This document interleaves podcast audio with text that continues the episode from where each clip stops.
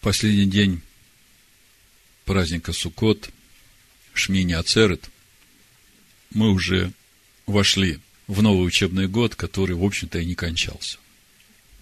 И все это логично, да. И вот брат Наум говорит, и никогда не кончится. И вы знаете, действительно, последний день праздника Суккот, в Шмине Ацерет, когда мы читали недельную главу Ваязот Браха, он напрямую связан с нашей недельной главой Барышит, первой недельной главой первой книги Моисея. А мы продолжаем познавать природу истинного Машеха Ишуа. Итак, у нас недельная глава Барышит. И главный вопрос, как всегда, чему Всевышний хочет нас научить через эту главу. Я слышал ваши размышления, и хочу вам сказать, ну, в контексте этих разговоров совсем непонятно, кто же первый был сотворен, или трава, или человек. Человек сотворен, а трава еще не росла. И вот все эти размышления в этом ключе хронологии, последствий, они не работают в первых трех главах недельной главы Берешит. Потому что эти главы – это духовный смысл тайн мироздания. Этот текст, который мы сейчас изучаем, он не говорит о хронологии, он не говорит о какой-то последовательности событий, он говорит о глубоких духовных принципах, на которых устрояется весь этот мир. Вот э, мудрые говорят, что вообще те тайны, которые сокрыты в этих первых трех главах, в нашей главе, даже запрещено обсуждать публично. Вот смотрите, что пишет Рамбан. Сотворение Вселенной – это глубокая тайна, сот, которую невозможно постичь из стихов Писания. В талмудическом трактате Хаагига сказано, не разъясняют тайну сотворения Вселенной, Маасе Берешит, более чем одному ученику с глазу на глаз. А тайну божественного управления Вселенной, Маасе Меркова, даже одному сообщают только в том случае, если он мудрец и постиг ее сам, тогда разрешается подтвердить его постижение. Поэтому, э, следуя этим законам, этой традиции, мы сегодня будем говорить о прямом смысле, прямом понимании того текста, который Всевышний дал нам для научения. И, как я уже сказал, то, что мы читаем, это не хронология, это не порядок сотворения, это духовный смысл всего сотворенного – духовный смысл творения. И вот в связи с этим простой вопрос. Имеет ли смысл жизнь человека, который не разумеет смысла своей жизни?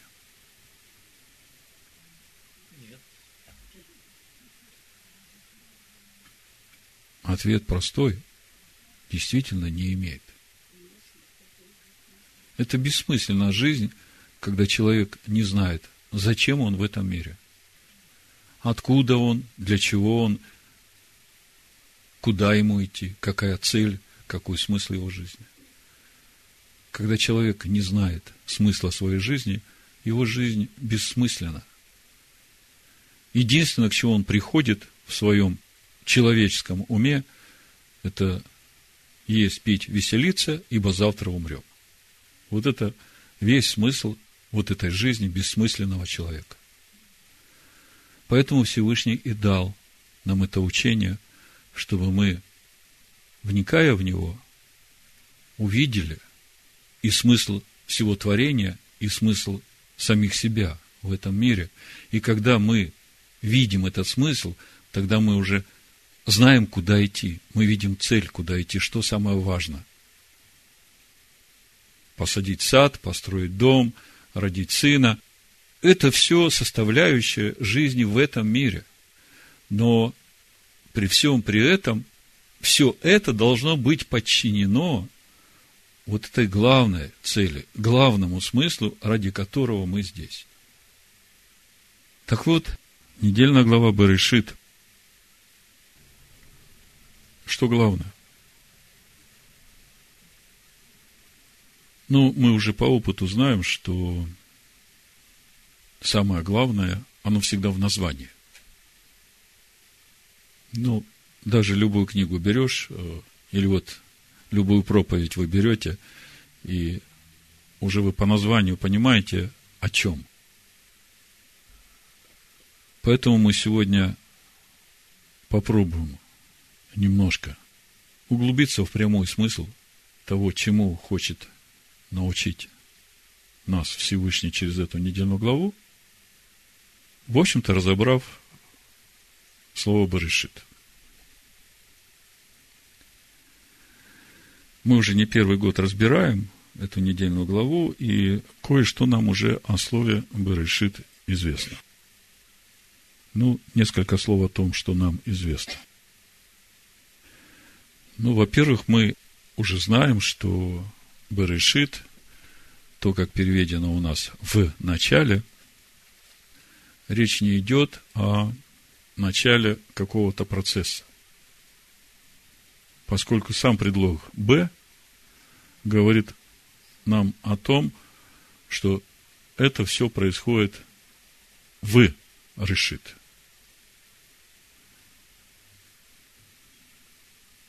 То есть речь не идет о начале какого-то временного процесса, а речь идет о каком-то процессе, который בראשית. בראשית. Вот если бы я сказал, что мы находимся в доме, то я бы сказал בבית. И что происходит בבית в этом доме, вот э, это тайна, которую нам надо рассмотреть. Что происходит в решит – Б. решит. Апостол Иоанн нам дает понимание того, какова духовная сущность этого решит. Евангелие от Анна, 1 глава, 1 стих, написано. Ну, я буду сразу читать с иудейским пониманием, поскольку Иоанн сам был иудей. Он даже в Евангелии от Иоанна пишет, что он был лично знаком с первосвященниками, потому что он мог свободно входить в его дом. То есть, это говорит о его посвященности. Значит, Иоанн пишет, в начале, то есть в решит, было Слово. Слово с большой буквы, мы знаем, что Слово – это Сын Всевышнего. И Слово было у Бога, что значит слово было у Бога. То есть слово было во Всевышнем. И слово было Бог. Вот здесь вот неувязочка. Если так читать, то получается, что есть два Бога. Есть Бог, и в Боге есть Слово, и это еще один Бог. На самом деле, здесь все очень просто. Не слово было Бог, а в слове был Бог. То есть, в решит было слово, слово было во Всевышнем, и Всевышний был в слове. И эта мысль, она в Евангелии от Иоанна во многих местах повторяется. Например, Иоанна, 14 глава, 10 стих, Ишуа говорит Филиппу, разве ты не веришь, что я в Отце, и Отец во мне? 11 стих, верьте мне, что я в Отце, и Отец во мне. Слово было в Боге, и Бог был в Слове. То же самое мы читаем э, в Евангелии от Иоанна, 17 главе. 21 стих. «Да будут все едино, как ты, Отче, во мне, и я в тебе, так и они да будут в нас едино. Да уверует мир, что ты послал меня». 23 стих. «Я в них, и ты во мне, да будут совершены воедино». То есть, уже из э, этих мест Писания мы можем сделать один очень важный вывод. Нет двух Всевышних, и Слово не является Всевышним. То есть Сын Всевышнего не является Всевышним. Это так просто. Но Всевышний пребывает в Слове, а само Слово пребывает во Всевышнем. Когда мы смотрим, как творится этот мир в первой главе, мы видим, что изначальный материал – это вода. Нет ей ни начала, ни конца. И это естество Всевышнего. И вот в этом безначальном и бесконечном пространстве Всевышний просто отделяет такую как бы сферу внутри себя. И назвал ее Ракия. В нашем переводе это небо.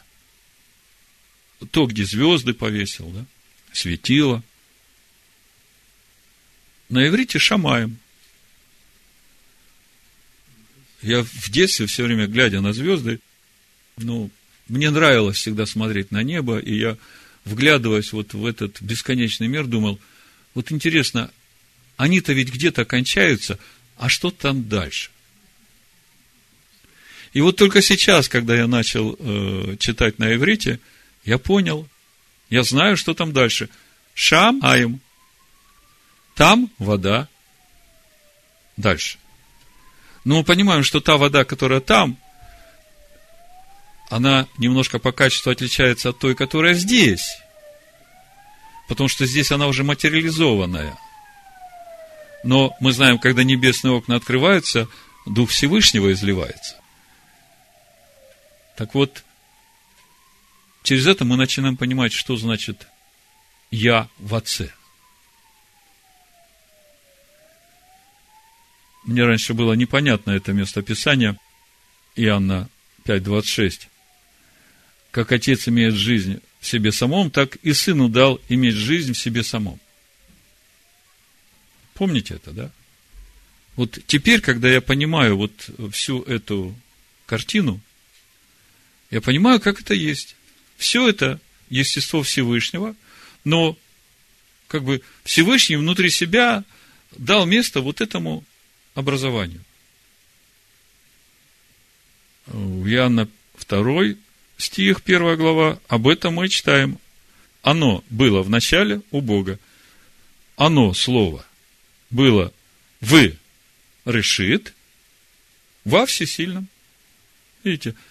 То есть, как бы на русском языке это вообще никакую информацию, никакое знание не дает.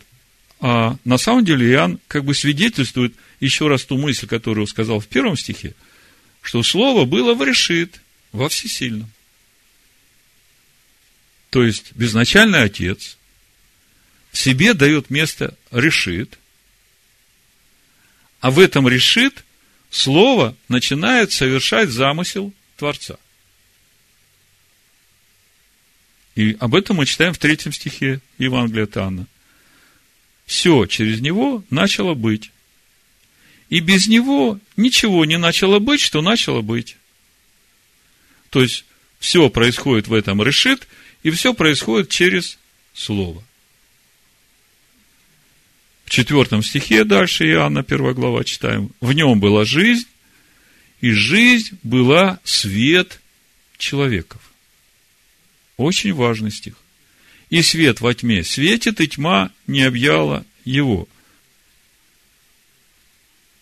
Иоанна 6 глава в 57 стихе Иешуа говорит, я живу отцом.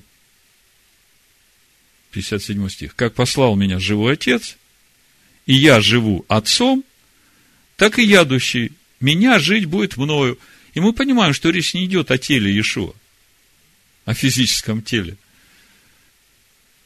О его плоти и крови, а речь идет о нем как о слове, которое живет Богом, Всевышним.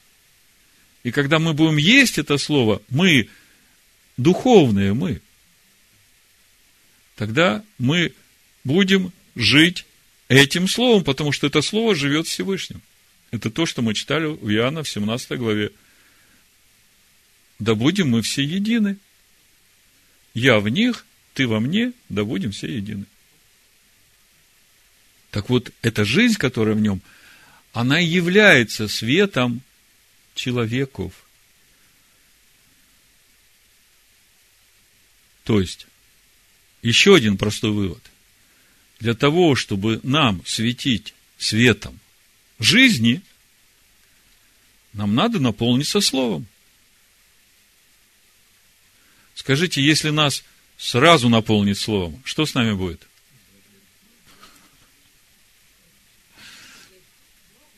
Лопнем, да? Но чуть позже, в конце проповеди, мы как раз вот к этому подойдем. Вот во втором Коринфян, 4 главе, с 5 стиха, апостол Павел и говорит об этом процессе, когда Слово будет наполнять нас через его познание, и мы будем начинать светить этим светом.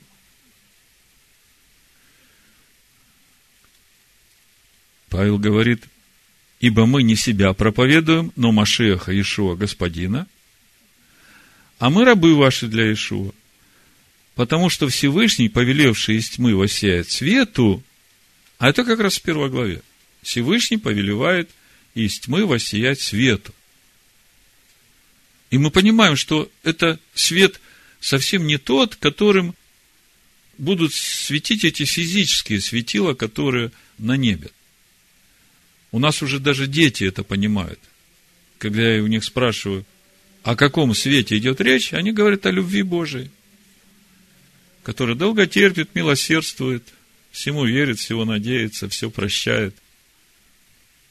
Потому что Всевышний, повелевший из тьмы, воссеять свету, озарил наши сердца, дабы просветить нас познанием славы Всевышнего в лице Машеха Ишуа. Оказывается, до того, как Всевышний не повелел, там в наших сердцах была тьма.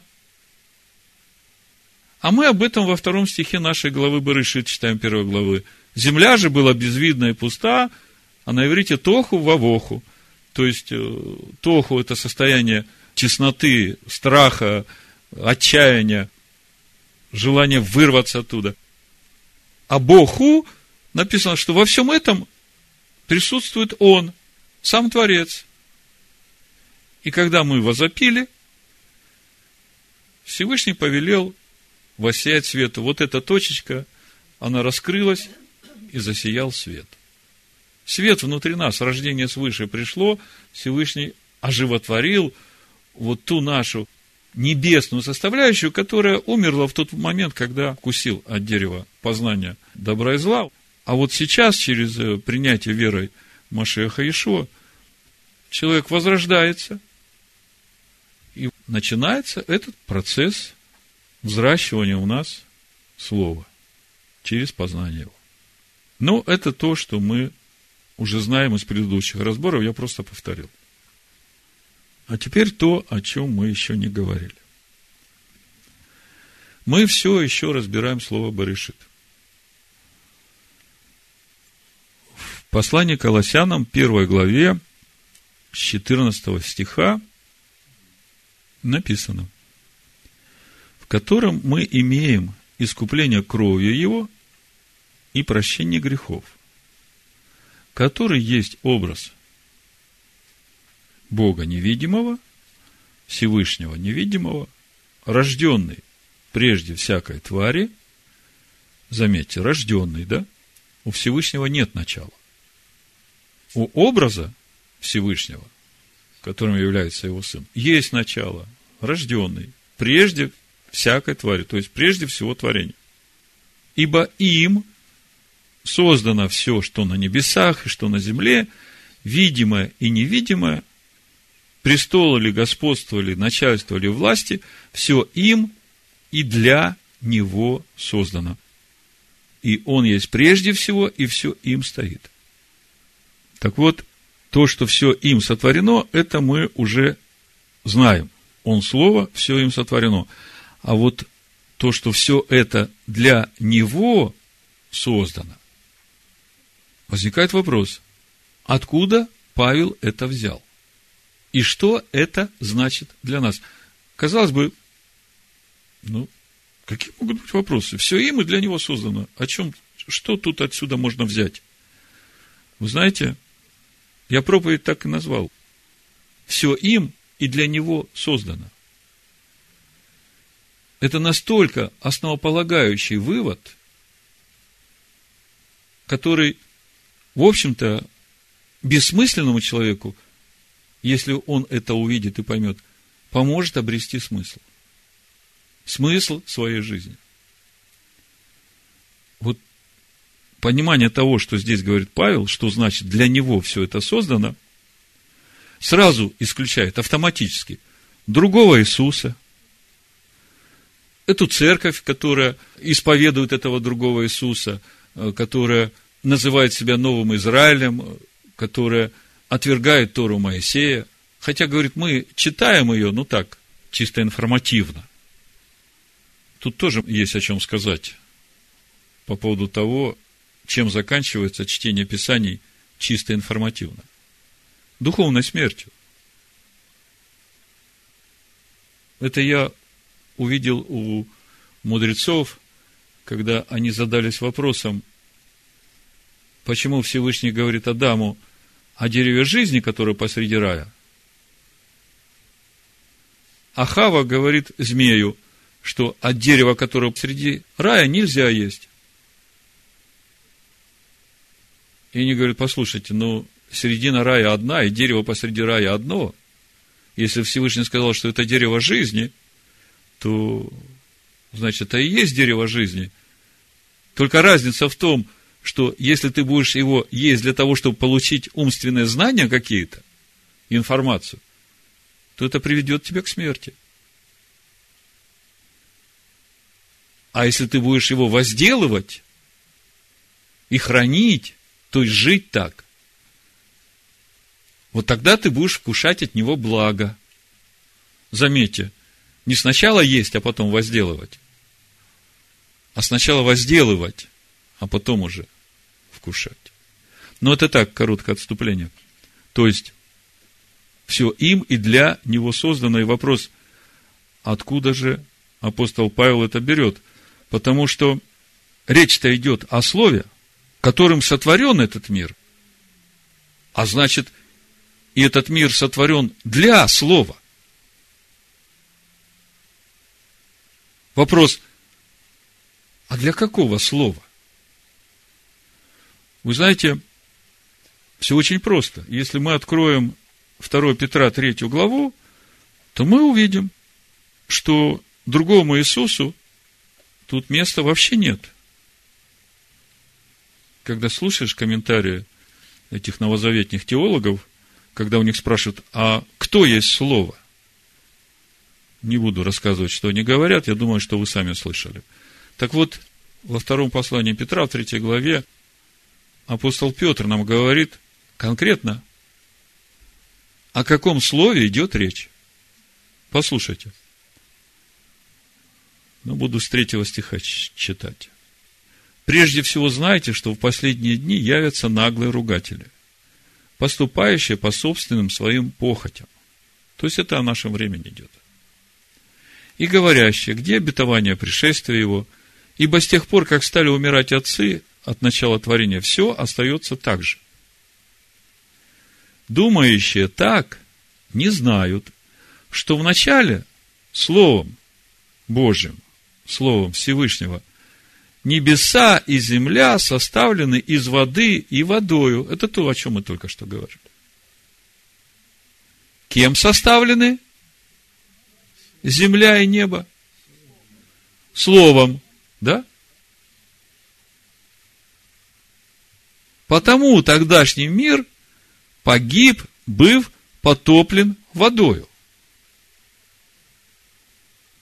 То есть, вот тот мир, который был составлен из воды и водою словом, на него пришел суд этого слова. За что? За то, что они отвергли Всевышнего и развратились. Читаем дальше. А нынешние небеса и земля, содержимые тем же словом, подчеркните, тем же словом, которое судило первый мир. То есть тут уже никогда не ошибешься. О каком слове идет речь? Оно одно. Оно то, которое врешит от начала.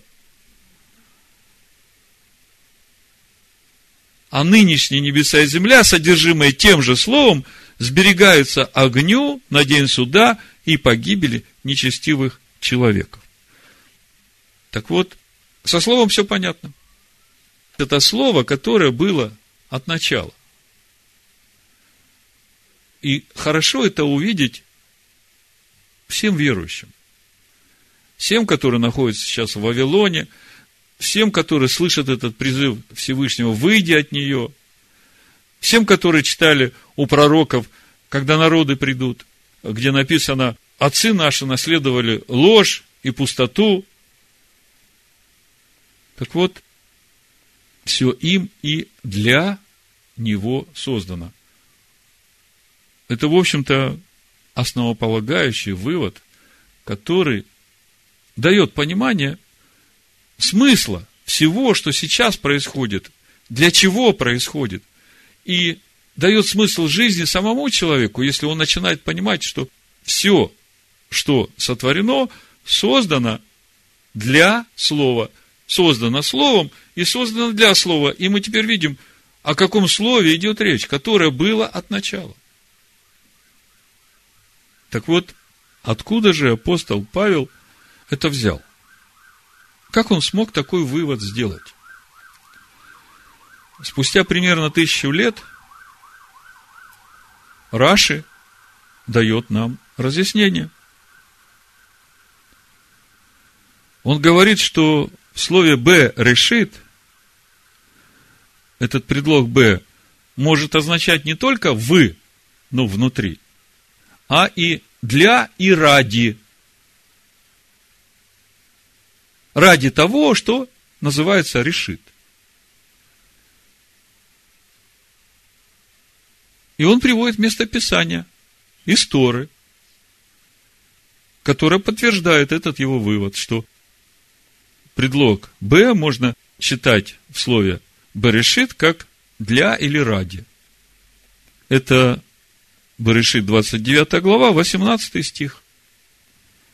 Написано, Яков полюбил Рахель и сказал, я буду служить тебе семь лет, но у нас написано за Рахель, а в иврите написано Б Рахель, то есть ради Рахель, для Рахель. И в итоге мы начинаем понимать, откуда Павел это взял что весь этот мир создан Словом, но и для него и создан. То есть, вот Раша говорит, для решит создал Элогим это небо и эту землю. В итоге мы приходим к главной цели всего мироздания. Почему мы сегодня об этом говорим? Нам ведь важно понять смысл и цель для чего все это? Почему мы здесь? Для чего мы здесь? И куда нам стремиться? И это дает нам понимание всех процессов, которые будут происходить в этом мире. То, о чем мы будем читать дальше э, в первой главе Барышит, во второй главе Барышит, в третьей главе Барышит. И через это отпадают все другие смыслы, все другие понимания цели творения этого неба и этой земли. Все это сотворено в решит Сыном Всевышнего, и все это сотворено для Него. Но Раши на этом не останавливается. Вот тут вот очень важная мысль. Раши берет слово «решит», теперь надо же выяснить, мы Иоанна Евангелие читаем, мы понимаем, что в решит слово. И мы понимаем, что Слово – это Сын Всевышнего, это Машиах. Раши, Евангелие от Иоанна для него не авторитет, но Раши берет слово «решит» и смотрит в Писаниях, где оно еще используется. Ну, чтобы понять, для кого Всевышний создает это небо, эту землю. Притча 8 глава 22 стих. Премудрость Всевышнего говорит. Адонай имел меня началом, решит пути своего прежде создания своих искони. То есть, решит это премудрость Всевышнего. Еремия 2 глава 3 стих. Написано, Израиль был святынью Аданая, решит плодов его. То есть, решит в Писаниях имеет два значения. Это премудрость Всевышнего, и это Израиль, народ Всевышнего. И для нас это не удивительно, потому что мы знаем, что у Исаия в 49 главе Машех Иешуа назван именно Израилем, и мы понимаем, в чем суть борьбы Иакова была, когда он всю ночь боролся с некто, и на утро получил имя Израиль. То есть, если все это вместе сложить, получается, что для Слова Всевышнего, для Сына Всевышнего и для Израиля создал Илогим это небо и эту землю. А в итоге получается, что нет места тут ни новому Израилю, ни э, римской церкви, ни всем другим. Сколько в мире религий? И все говорят, что мы Богу поклоняемся, и у каждого из них свой. А вот когда мы смотрим пророков, тогда мы начинаем видеть, вот сегодня уже звучали эти места, допустим, Еремия 51 глава, 19 стих. «Не такова, как их доля Иакова, ибо всесильный его есть Творец его, и Израиль есть жезл, наследие его, если смотреть перевод, народ, наследие его. Имя его Адонай Циваот. Думаете, откуда это все? Вот оно с первого слова, первого стиха главы Б решит.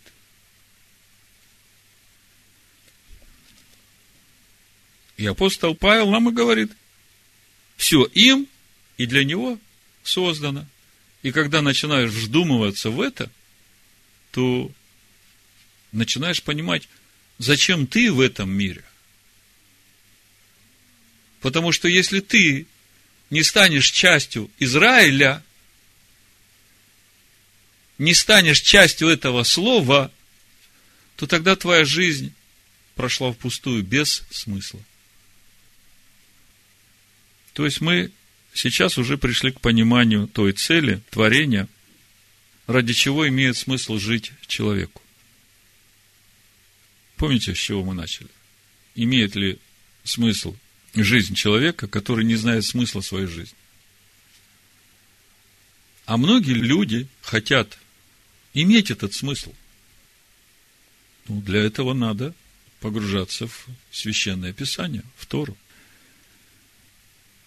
Но на этом еще слово решит, его значение не исчерпано. То, о чем мы сейчас будем говорить, поможет нам более ясно понять духовную суть всех процессов, через которые нам нужно будет проходить, чтобы соединиться со Словом и стать Израилем.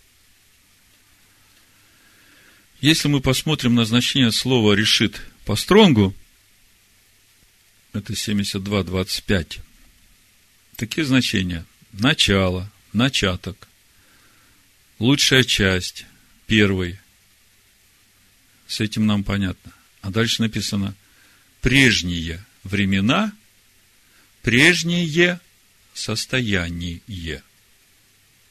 И это уже наводит на размышления. О чем это? Ну, многие думают, что первый стих первой главы Берешит является как бы предисловием. Ну, таким коротким оглавлением того, что будет написано дальше. А я вам вначале говорил, что вот эти первые три главы – это не хронология, это не последовательность, это духовный процесс, это тайны сотворения этого мира. Тора нам вообще не говорит о хронологии, она нам говорит о духовном смысле всех процессов. Когда мы читаем первый стих, Баришит бара Элагим эт Ашамаем в эт Гаэрец, то на самом деле мы читаем об идеальном, совершенном мире, который изначально Всевышний сотворил. Помните, чем мы закончили праздник Шмини Ацерет? Восьмой день.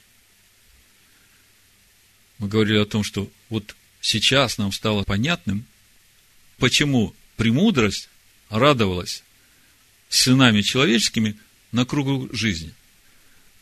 Вот войдя в этот восьмой день, мы как раз это ощутили. Вот она, эта радость, единство с премудростью. Давайте притчи восьмую главу откроем, и вы увидите описание этого совершенного, идеального мира, который был сотворен вот здесь, в первом стихе, потому что вот это «эт гашамаем» в «эт гаэрец», вот эти «эт» приставки говорят о том, что не только эта земля, не только это небо, но и все, что их наполняет, то есть уже полная картина всего. Сразу.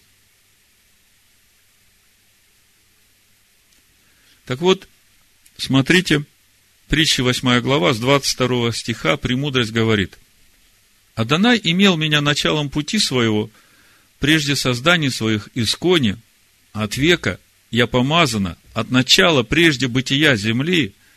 Я родилась, когда еще не существовали бездны, когда еще не было источников обильных водою. Я родилась прежде, нежели водружены были горы, прежде холмов, когда еще он не сотворил ни земли, ни полей, ни начальных пылинок вселенной. Когда Он уготовлял небеса, я была там. Когда Он проводил круговую черту по лицу бездны, мы сегодня говорили, как это было, ракия. Когда утверждал вверху облака, когда укреплял источники бездны, когда давал морю устав, чтобы воды не переступали пределов его, когда полагал основания земли, тогда я была при нем художницей. Все им и для него. И была радостью всякий день, веселясь пред лицом его во все время, веселясь на земном кругу его, и радость моя была с сынами человеческими. Вот это описание того, что было в этом первом стихе первой главы. Берешит бара Элагим, эт га шамаем, в эт га Эрец.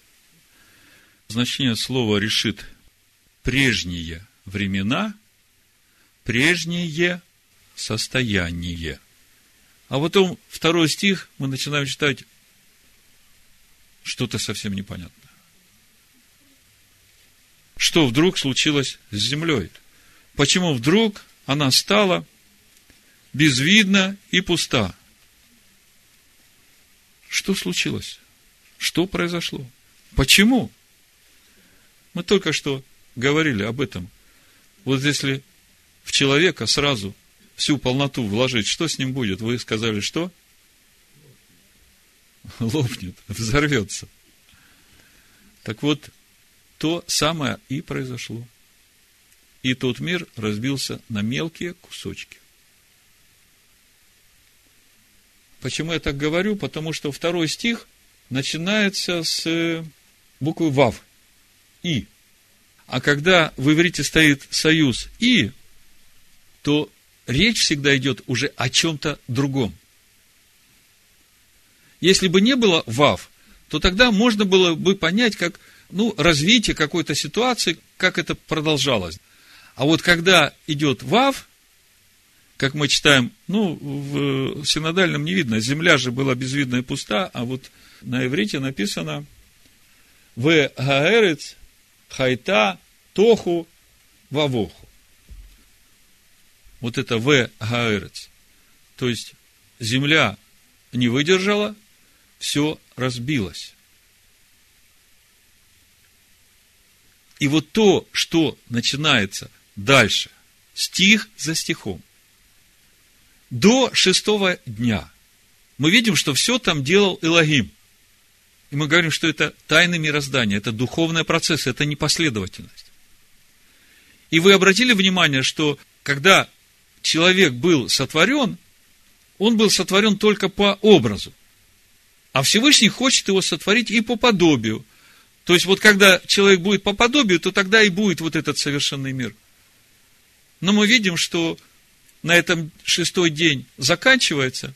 И когда мы смотрим на первый день, на второй день, на третий день, на четвертый день, на пятый день, на шестой день, мы читаем о том, что и было вечер, и было утро. День первый, Йом и Хад, день второй, и было вечер, и было утро. И вот это вечер и утро говорит о том, что процессы закончены. А вот когда мы читаем про седьмой день, мы там не читаем, было вечер и было утро, день седьмой. Всевышний успокоился. Человек сотворен только по образу, введен в Эдемский сад. И вот тут вот вопрос. А что же это было эти шесть дней? После того, как в первом стихе мы видели идеальный мир, а потом он бабах и разрушился. Так вот, теперь человек вот будет идти по этим духовным ступеням для того, чтобы вырастить себя в подобие. И прийти ему надо в то состояние, когда он будет господствовать над всем, что из воды, над всем, что из земли, и над всей землей. А что это значит? Мы смотрим, что вода произвела душу живую вместе со Всевышним. Земля произвела душу живую – а вот чтобы земля произвела человека, того человека, который по образу и подобию, у нее нет таких возможностей, потому что в этом человеке должны быть небесные составляющие, а где земле их взять? Поэтому Всевышний говорит, будем вместе. Ты, земля, мой образ и сам человек. И когда мы читаем, что земля произрастила дерево, Всевышний сказал, чтобы она произрастила дерево плод. И на этом дереве плоды с семенем, ну, таким же, породу. А земля не смогла, она произвела только дерево, а дерево, оно не плод, оно производит э, плоды, у которых семя такое же. Когда мы читаем пятую главу после того, как Адам был изгнан из Эдемского сада, мы читаем, что в третьем стихе, Адам жил 130 лет и родил сына по подобию своему, по образу своему, и нарек ему имя Сив. Скажите, по подобию своему и по образу своему. Это дерево плод или просто дерево?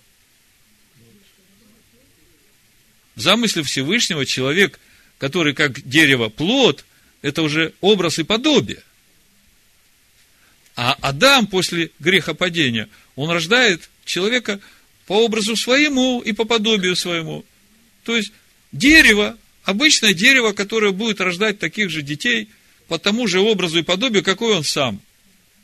И теперь вы начинаете понимать, почему Нох 500 лет ждал, не рожал детей, потому что он смотрел на тех детей, которые рождаются по образу и подобию, и видел, что незачем рождать таких детей, потому что они все идут в погибель. И мы тогда понимаем, почему Авраам ходил сто лет – и родил Исхака только после того, как получил печать праведности, потому что это будущее человечества.